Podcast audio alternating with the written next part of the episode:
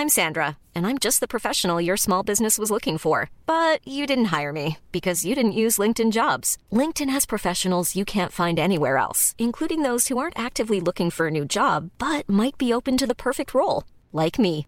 In a given month, over 70% of LinkedIn users don't visit other leading job sites. So if you're not looking on LinkedIn, you'll miss out on great candidates like Sandra. Start hiring professionals like a professional. Post your free job on linkedin.com/people today.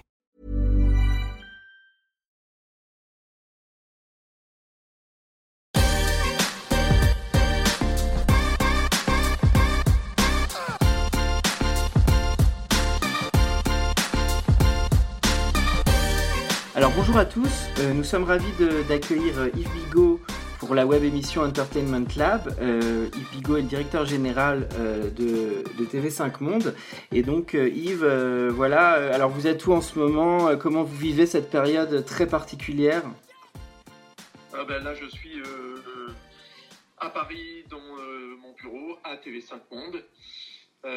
Évidemment, on la vit de manière voilà, étrange et inquiète, hein, je pense, comme, euh, comme tout le monde.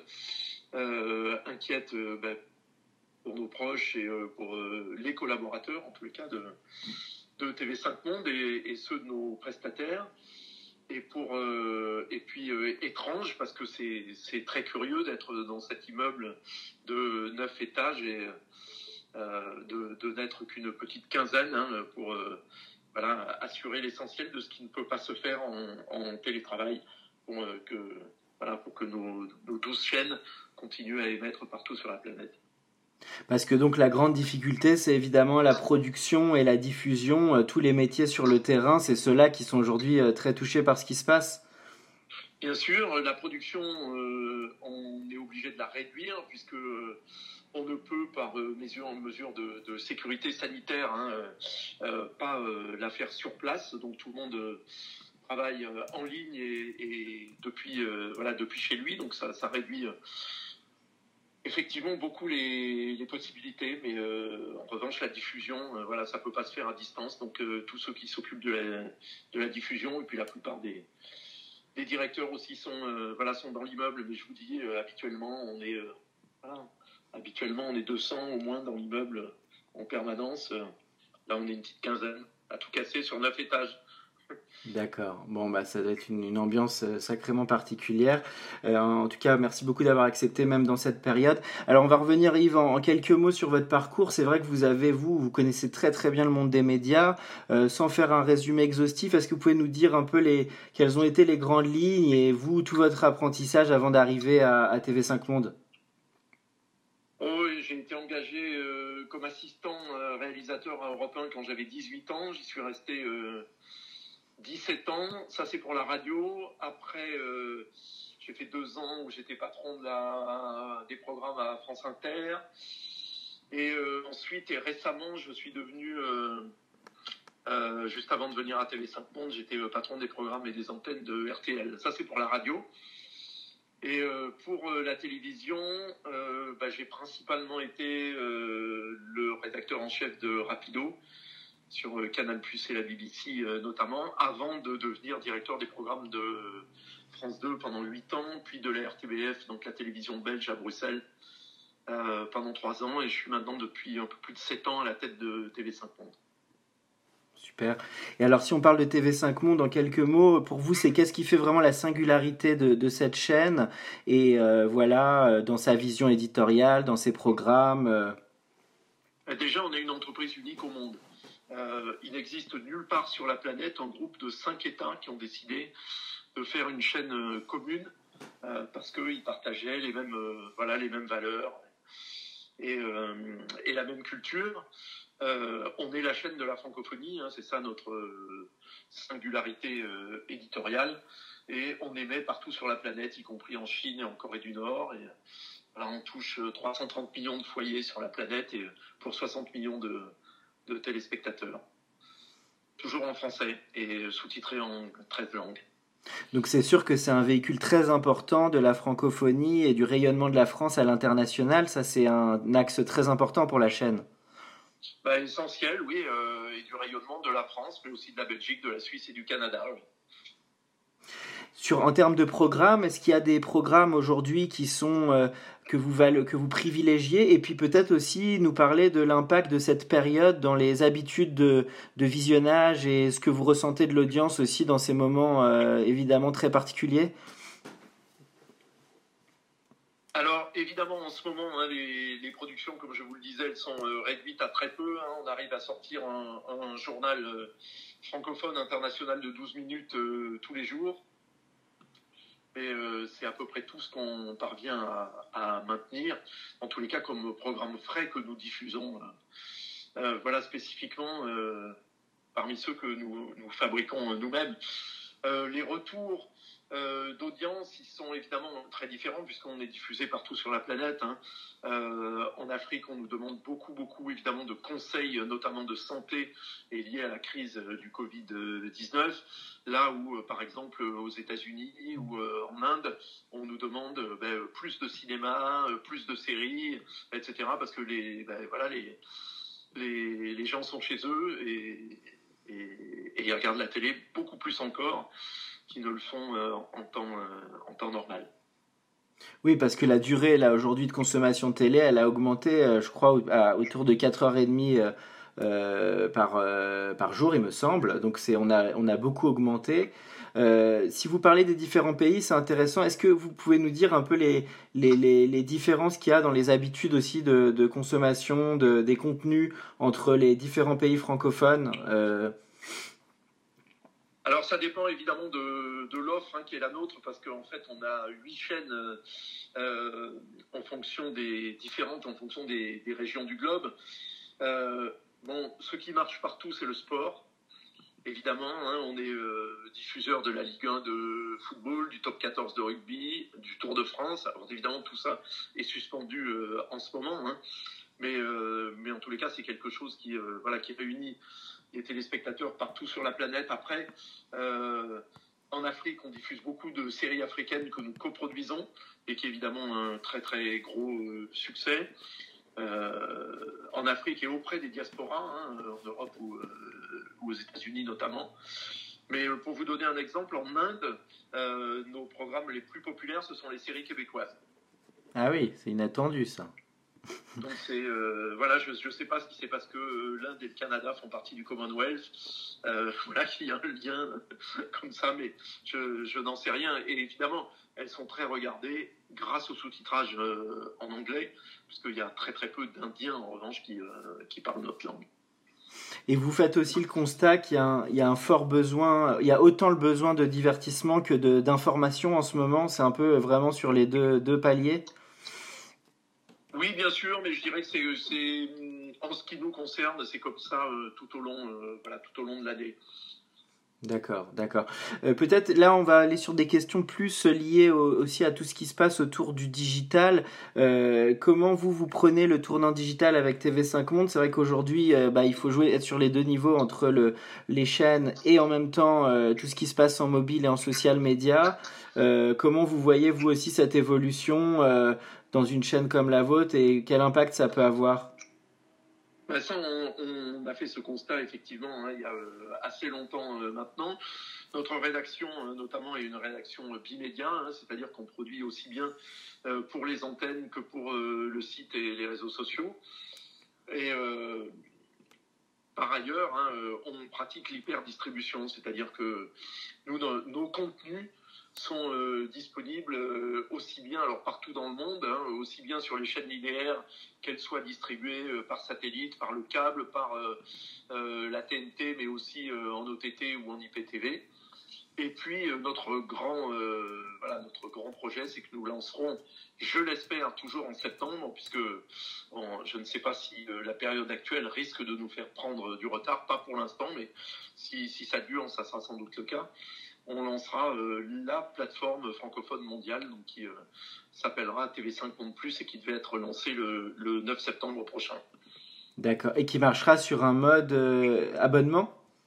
AVOD, c'est-à-dire gratuite, mode gratuit, puisqu'on est un service public, mais qui pourra accueillir de la publicité et évidemment où on proposera l'identification à, nos, voilà, à nos usagers avec euh, comme richesse eh ben, les, fameuses euh, data, hein. si, si précieuses. D'accord. Et sur les programmes qui seront communs aux chaînes ou avec aussi des contenus additionnels? Les deux. Il y aura les deux? Il y aura les deux. Nous, évidemment, pour des raisons budgétaires, hein, on est amené à le, la plupart du temps chercher à mutualiser un maximum de choses, hein, c'est-à-dire à, rentabiliser au maximum nos contenus et sur les chaînes linéaires et sur les euh, différents euh, outils numériques, mais il y aura de la création euh, spécifique pour euh, la plateforme, oui bien sûr, comme d'ailleurs il y en a déjà pour simplement hein, nos sites de rattrapage ou des web-séries, des web-docs, etc. On travaille déjà là-dessus depuis des années. D'accord, d'accord. Euh, vous aussi qui connaissez très bien les programmes, alors parce que c'est des métiers que tous les auditeurs connaissent pas forcément, vous l'avez fait à la radio, à la télévision, qu'est-ce qui pour vous fait vraiment un bon programme euh, en termes de votre conviction, en termes de diffuseur? Ah, Alors ça, euh, il y a deux types de bons programmes. D'abord, tous les programmes qui plaisent aux téléspectateurs sont des bons programmes puisqu'ils sont validés par les usagers.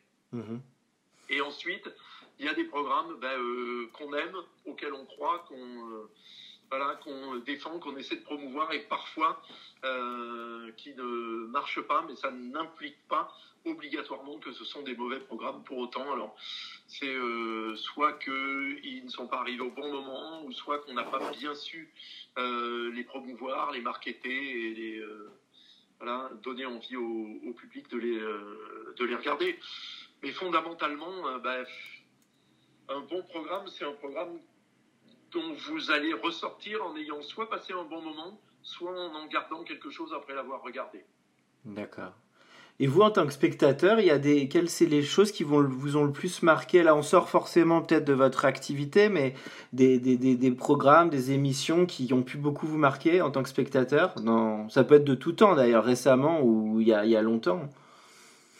Bah, écoutez, euh, c'est oui, c'est c'est compliqué à dire parce que je ne suis pas un téléspectateur euh, comme un autre dans le sens où euh, j'ai toujours, toujours, un œil et un intérêt professionnel euh, voilà, à, ce que je fais. Mais je vous dirais qu'aujourd'hui, je suis un très très très gros consommateur de séries. Alors c'est pas très original. Oui. Enfin, j'en bouffe vraiment beaucoup, beaucoup, beaucoup, beaucoup. Et évidemment, je suis voilà, sidéré par euh, la créativité euh, américaine hein, dans, dans, ce domaine, mais aussi anglaise. Là, en ce moment, par exemple, je, je, viens de commencer euh, The English Game, donc la série Netflix hein, qui est faite par le créateur de Downton Abbey sur les, les, origines du football en Angleterre. Ouais. voilà, mais, mais par exemple, j'ai adoré une série israélienne qui s'appelle Fauda. Ah oui, j'ai adoré aussi. voilà, dont la troisième saison va, dont j'attends la troisième saison avec euh, une grande impatience, puis parfois des, séries euh, sur lesquelles je tombe un peu par euh, recommandation d'amis, mais qui n'ont aucun écho médiatique, en tous les cas, qui n'arrivent pas jusqu'à moi. Jusqu'à moi, j'ai vu une très très bonne série dont il doit exister quatre ou cinq saisons, qui s'appelle Queen of the South. Mm-hmm. c'est une, voilà, une série américaine où Reina del Sur. Hein, mais je pense que ça a été tourné en anglais plutôt qu'en espagnol quand même. D'accord. Même, si l'héroïne est brésilienne. Et TV5 Monde, il pourrait aller sur le terrain des séries ou c'est un autre style pour vous de, public et de contenu? Alors nous, on en diffuse, hein, bien évidemment. On diffuse euh, les séries québécoises, les séries belges, des séries suisses, évidemment les séries de France Télévisions et d'Arte France, hein, c'est-à-dire les, chaînes qui sont nos partenaires. Et puis nous, on est surtout coproducteurs euh, de séries en Afrique. On, est coproducteur d'une, euh, pas loin de 80 séries euh, sur l'ensemble du continent africain. Donc c'est, c'est là qu'on joue notre rôle, on va dire, de, de, producteur. Oui, exactement. Parce qu'effectivement, je vois aussi que vous avez une TV5 Monde Amérique latine, il y a vraiment une logique locale aussi, TV5 Monde Brésil. Il y, a, y, y, y, a, combien de pays aujourd'hui représentés par TV5 Monde? Vous l'avez dit, 130 alors non, nous, on, nous on, est, euh, on est partout. Hein. Il n'y a pas un seul pays de la planète où on ne soit pas diffusé. Hein. Je vous dis, on est en Chine, on est en Corée du Nord, à Cuba, au Soudan du Sud, euh, etc.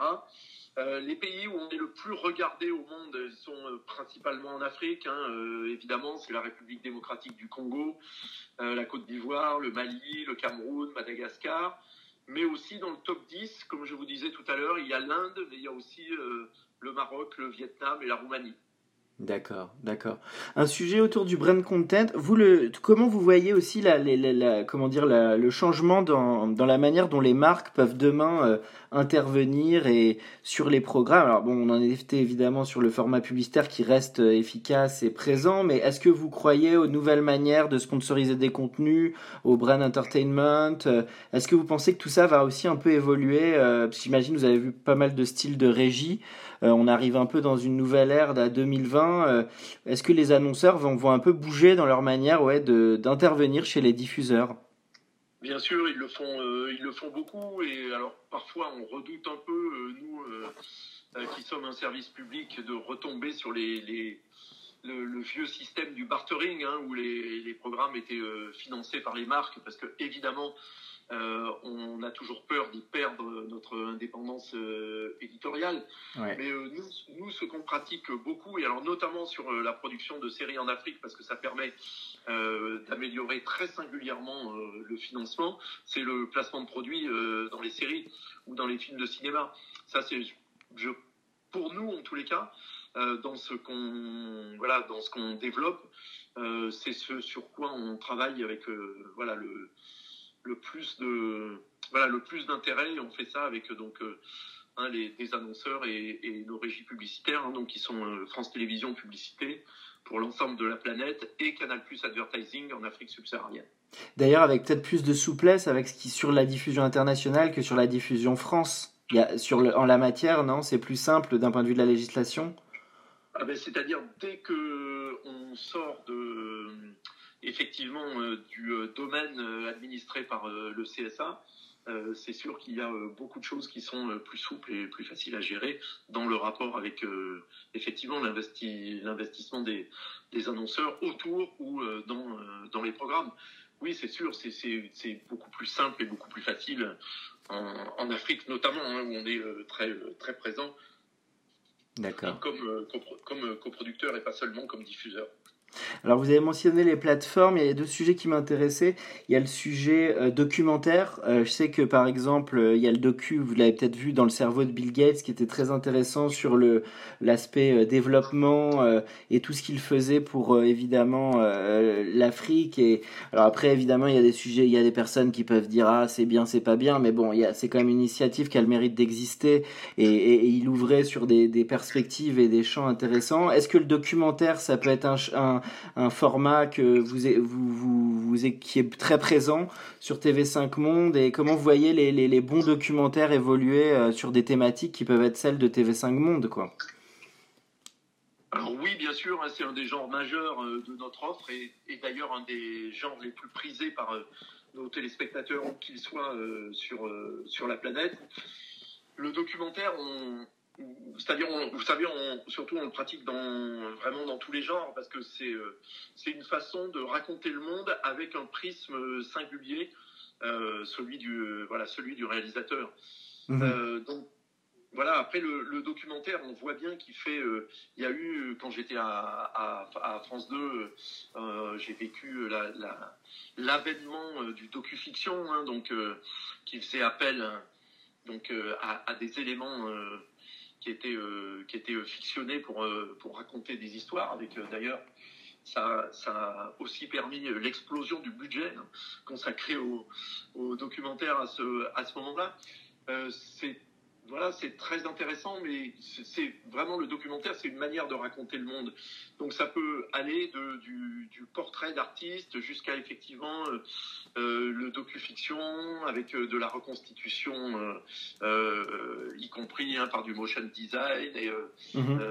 en, en, 3D, faisant appel à l'intelligence artificielle, etc. Donc, je veux dire, la, la voilà, la technologie, mais ça, je dirais, c'est pour voilà, c'est pour la forme, et plus la forme est, attractive et intéressante, et évidemment, plus ça donne de chances de toucher des gens sur ce qui est le fond mhm. de ce qui est euh, raconté à l'intérieur voilà, euh, du, documentaire. Mais oui, bien sûr, nous, c'est un genre absolument euh, majeur sur nos antennes parce qu'on a un public qui adore découvrir d'abord découvrir le reste du monde et puis découvrir toutes les toutes les, histoires qu'on peut raconter à travers des documentaires qui peuvent être aussi bien d'investigation que culturels, historiques, voilà, hein, de, de, de, toutes sortes. Et nous, nous nous impliquons notamment et particulièrement dans les documentaires autour de l'environnement, de l'écologie, de la préservation de la planète, de la diversité, de la préservation des espèces, etc.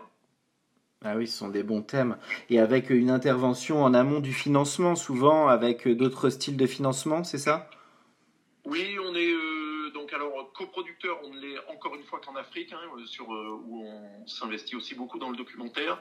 Sinon, on est très souvent en préachat, euh, effectivement, hein, sur les, les, documentaires qui se produisent en France. Et on fait aussi pas mal d'achats a posteriori, notamment pour, compléter des offres ou des collections thématiques. Alors peut-être une dernière question sur le, Vous avez mentionné les plateformes. C'est vrai que c'est le sujet évidemment très fort dans les médias ces dernières années. Euh, que ces plateformes, vous avez mentionné les séries entre euh, euh, Netflix, Amazon, Hulu, ont un peu redéfini la donne. Est-ce que pour vous, le, comment les, les, groupes de médias existants vont pouvoir le faire? Alors on lance des plateformes, mais effectivement, c'est beaucoup beaucoup de moyens que ça représente pour aller capter les publics ou fabriquer les contenus. Euh, quel regard vous avez là-dessus? Est-ce qu'aussi on va pouvoir avoir euh, euh, plusieurs abonnements pour une personne? Ça pose aussi une question. Est-ce qu'on va pouvoir multiplier chacun nos abonnements? J'aimerais bien avoir votre avis de pro parce que c'est quand même un sujet chaud et puis c'est vrai qu'avec le corona, les, ces plateformes se sont aussi bien développées. Hein. donc j'aimerais bien avoir votre avis. Écoutez, nous, c'est pour la raison euh, que ce que vous évoquez, c'est la raison pour laquelle on a fait le choix, nous, que la plateforme TV5 Monde Plus sera gratuite. Euh, justement pour ne pas multiplier euh, cette nécessité hein, de, de, payer des abonnements. Alors, tous les amateurs de, de sport comme moi euh, ont pris l'habitude, hein, parce qu'il faut être euh, abonné à euh, Canal+, Bein Sport, Media Pro, Eurosport, mmh. etc. Donc, on, nous, nous, on sait évidemment mmh. déjà combien, voilà, combien ça coûte, simplement pour pouvoir assouvir notre passion, puisque les droits sont éclatés entre, entre différents concurrents. Ce que, ce que je pense, c'est que effectivement, la multiplication de ces plateformes, ça va obliger euh, à, s'abonner à, plusieurs, et à la fois parce qu'elles sont, euh, certaines se spécialisent, et en même temps, ce à quoi on assiste, on le voit bien avec Netflix, c'est à ce que les plateformes sont en train de se généraliser, c'est-à-dire euh, elles, elles ont démarré hein, avec des séries, hein, comme vous le rappeliez, avec la puissance hein, mhm. euh, à la fois de, leur production et, du rachat des droits de, séries déjà existantes.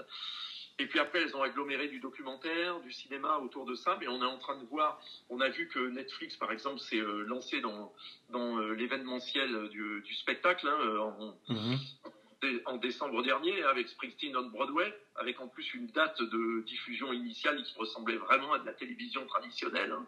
Mhm. Euh, euh, euh, j'ai le sentiment qu'on va assister en fait à, à, deux types de plateformes qui vont coexister, c'est-à-dire des plateformes qui seront spécialisées d'un côté, peut-être dans un seul genre, euh, et, peut-être même avec une spécialisation qui deviendra de plus en plus euh, grande jusqu'à aller dans, dans un marché de niche, et puis d'autres plateformes qui euh, seront généralistes.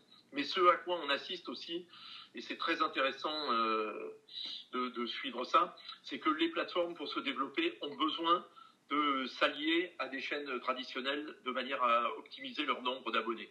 Mhm. On voit ça avec euh, Canal+, hein, mhm. euh, en France, hein, qui s'est allié avec, euh, avec Netflix, avec Disney+, etc. Et, et nous, on, on, voit bien comment c'est le cas aux États-Unis et sur tous les, les, principaux marchés mondiaux.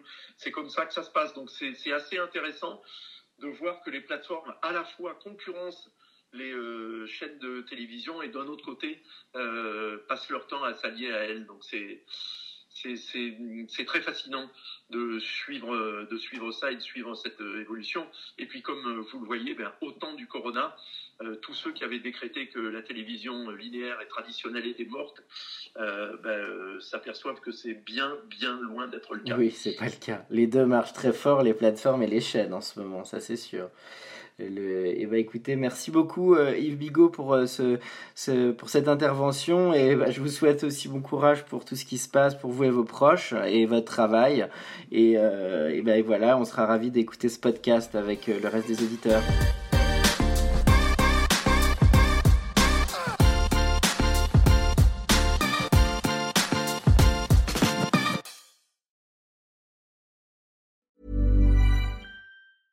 Mom deserves the best, and there's no better place to shop for Mother's Day than Whole Foods Market. They're your destination for unbeatable savings, from premium gifts to show-stopping flowers and irresistible desserts. Start by saving 33% with Prime on all body care and candles. Then get a 15-stem bunch of tulips for just $9.99 each with Prime. Round out Mom's menu with festive rosé, irresistible berry chantilly cake, and more special treats. Come celebrate Mother's Day at Whole Foods Market.